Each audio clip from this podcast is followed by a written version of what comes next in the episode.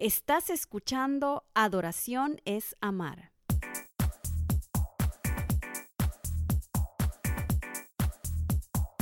Soy Mario Castellanos y estás en mi podcast Cosas y Casos Cristianos, un espacio donde hablamos de todas esas cosas que pasan en nuestras iglesias. Gracias una vez más por darme la oportunidad de hacerte compañía. Comienzo intencionalmente con este episodio, el primero de la serie Adoraciones, porque creo que la adoración genuina tiene su fundamento en el amor. De hecho, creo que el amor es el combustible para la adoración. Lastimosamente, la mayoría de los cristianos y muchas iglesias toman el tema de la adoración a la ligera, y éste ha perdido la importancia o la relevancia que se merece. Es por eso que quiero aportar algunos puntos de vista que sean muy útiles y de bendición para tu vida en relación al tema de la adoración. Siempre que hablo de adoración, digo las siguientes palabras y me gusta muchísimo decirlo. No puedes adorar lo que no amas y no puedes amar lo que no conoces. Esta frase es muy sencilla de leer, pero no lo es al momento de ponerla en práctica. Quiero aclarar que la adoración no trata de que tú vayas a la iglesia, que cantes, que dances, que aplaudas, que grites o que cumplas con cualquier protocolo o ritual que a veces pensamos que es adoración. Y es que creo que la pirámide del proceso de adoración es en este orden. Uno, conoce a quien adoras. Piensa por un momento lo que necesitas para conocer a alguien. Yo pienso que se necesita estar cerca de esa persona, se necesita hablar con esa persona, escuchar a esa persona. Conocer es un proceso que requiere tiempo y requiere que seamos intencionales. Y luego, poco a poco, vas conociendo lo que le gusta, lo que no le gusta, sus puntos fuertes, sus puntos débiles, sus preferencias, etcétera, etcétera.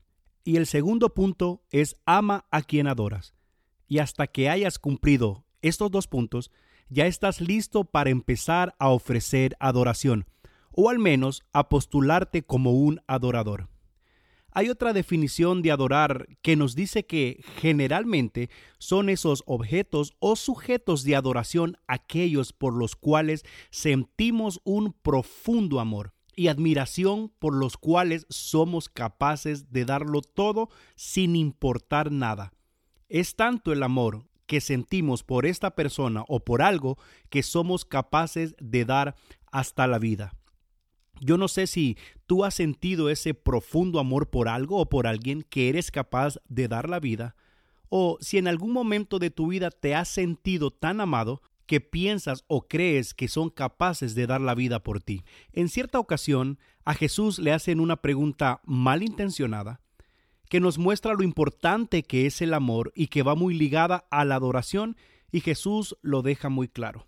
En el libro de Mateo, capítulo 22, versículo 36 al 40, ¿cuál es el gran mandamiento de la ley? Él le dijo, amarás al Señor tu Dios con todo tu corazón, con toda tu alma y con toda tu mente. Este es el grande y el primer mandamiento. Y el segundo es semejante a este amarás a tu prójimo como a ti mismo. De estos dos mandamientos depende toda la ley y los profetas. Aquí Jesús explica que la actitud correcta del hombre ante su Creador debe de ser el amor. El hombre debe amar a Dios con todo su ser, es decir, con todas sus facultades, con todo lo que tiene, todo lo que siente, todo lo que piensa, todo lo que hace y me atrevo a decir que hasta con todo lo que anhela. Es decir, sin límites. Recuerda que al principio dije que una de las definiciones de adorar es amar ilimitadamente. Ahora bien, ya todos sabemos que el verdadero amor a Dios implica entrega total o absoluta. Y en medio de tantas diferencias, discusiones y altercados teológicos, Jesús afirma que este es el primer y el gran mandamiento. En palabras sencillas, esto es la base o norma de vida para un creyente, o es amar de esta forma o nada. Y como si esto fuera poco, sigue diciendo que el siguiente mandamiento es similar al primero. y dice, amarás a tu prójimo como a ti mismo. Y sabes que prójimo literalmente se refiere a un individuo, persona o sujeto. Pero me encanta el sinónimo en inglés significa next, que significa el próximo, es decir, el próximo a ti, o sea, el más cercano a ese debes de amar. Entonces, amar a Dios y luego al ser humano más cercano a ti, esto es lo que te habilita para ser un verdadero adorador, porque no puedes ser un adorador si no tienes amor porque es imposible desde cualquier punto de vista y no digamos del punto de vista bíblico. La adoración surge de un corazón sano que sabe amar, que quiere amar y que necesita amar. Creo que has escuchado o pronunciado una palabra que es parte del lenguaje o del argot cristiano, que es casi imposible que no hayas dicho alguna vez amén. ¿Qué significa amén? Es estar de acuerdo con lo que alguien está diciendo. Pero quiero que sepas que esta palabra de origen hebreo suele traducirse como así sea, con un sentido aprobatorio o de reafirmación. Es estar de acuerdo con lo que alguien está diciendo de las escrituras. Un predicador muy famoso que normalmente escucho dijo lo siguiente, si le quitas la tilde o el acento a la palabra amén, nos queda amén. Es por eso que en estos versículos comienza amarás a tu Dios y el siguiente versículo amarás a tu prójimo como a ti mismo.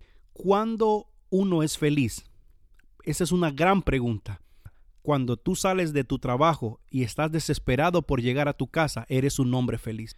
Entonces, lo mismo pasa en una relación entre el Señor y tú. No podemos ser adoradores si no estamos cerca, si no estamos desesperados por llegar a casa, si no estamos desesperados por escuchar a nuestro Dios, si no estamos desesperados por escuchar lo que Él tiene que decirnos a diario. Yo no amo a mi esposa porque está a la distancia, está tan cerca y quiero llegar cada día para poder estar con ella. Lo mismo con mis dos hijos. El amor es algo que se tiene que cuidar, que se tiene que alimentar, que se tiene que regar y a medida nos vamos enamorando de nuestro Dios, a esa medida nos vamos rindiendo en adoración. No podemos adorar si no le amamos y no le podemos adorar si no le conocemos. Hay que gastar tiempo, hay que ser intencionales para estar en el lugar secreto. Dios nos ama. La palabra dice que el verdadero amor no consiste en cuánto yo le ame a Él, sino que Él me amó primero. Este es el verdadero amor. Enamorémonos de Jesús, acerquémonos a Él, amemos a Dios y amemos a nuestro prójimo. De ahí depende toda la ley y los profetas. Y recuerda que no puedes adorar si no amas a quien adoras.